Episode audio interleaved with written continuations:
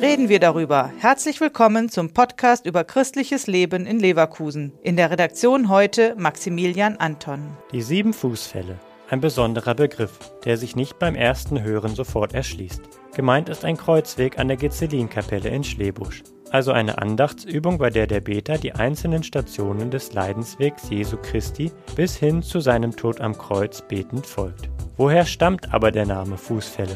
Diakon Hans-Jörg Gansemeyer kennt die Hintergründe. Fußfälle deshalb, weil man bei jeder Kreuzwegstation ja auch sagt, wir beten dich an, Herr Jesus Christus, und preisen dich, denn durch dein heiliges Kreuz hast du die Welt erlöst. Und zu diesem Gebetsruf kniet man einmal vor dem Kreuz nieder. Daher Fußfälle. Während heutige Kreuzwege in der Regel 14 Stationen aufweisen, entspricht die Siebenzahl der Fußfälle an der Gezelinkapelle der Frühform des Kreuzweges. Alljährlich werden die Fußfälle in Schlebusch am Sonntag vor Palmsonntag gebetet. Dann werden wir mit einer Gruppe von Gläubigen von Station zu Station ziehen. Es wird immer ein kleiner biblischer Impuls, der zur Leidensgeschichte passt oder zur Thematik passt, vorgelesen. Ein kurzes Betrachten des Gebet, das mit unserem eigenen Leben auch immer irgendwo in Verbindung steht. Und jede dieser Stationen wird eben eingeleitet durch dieses ganz klassische, wir beten dich an, Herr Jesus Christus, und preisen dich,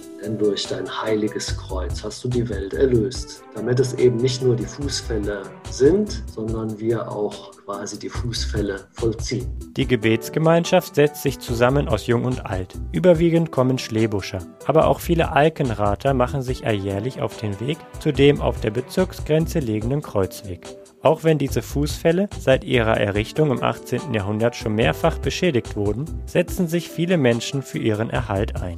Dem Seelsorgebereich Leverkusen Südost ist es zudem wichtig, die sieben Fußfälle weiterhin spirituell in die Gemeindearbeit einzubinden und die Tradition wachzuhalten. Das heißt also auch regelmäßig dort Gottesdienste stattfinden zu lassen, weil uns der Ort als ja, geistlicher Ort rund um die Gezelinkapelle sehr wichtig geworden ist. Er ist leider immer wieder Zerstörungen ausgesetzt, angefangen von der Zeit des Nationalsozialismus.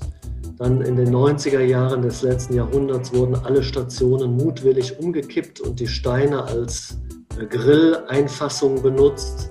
Ähm, und auch in den letzten Jahren gab es immer wieder Anschläge mit Sprühdosen. Gerade deshalb ist uns wichtig, das Ganze geistlich auch zu beleben. Der Podcast ist eine Produktion der Medienwerkstatt Leverkusen, der Ort für Qualifizierungen rund um Radio, Ton und Videoaufnahmen. Weitere Informationen unter www.bildungsforum-leverkusen.de slash Medienwerkstatt.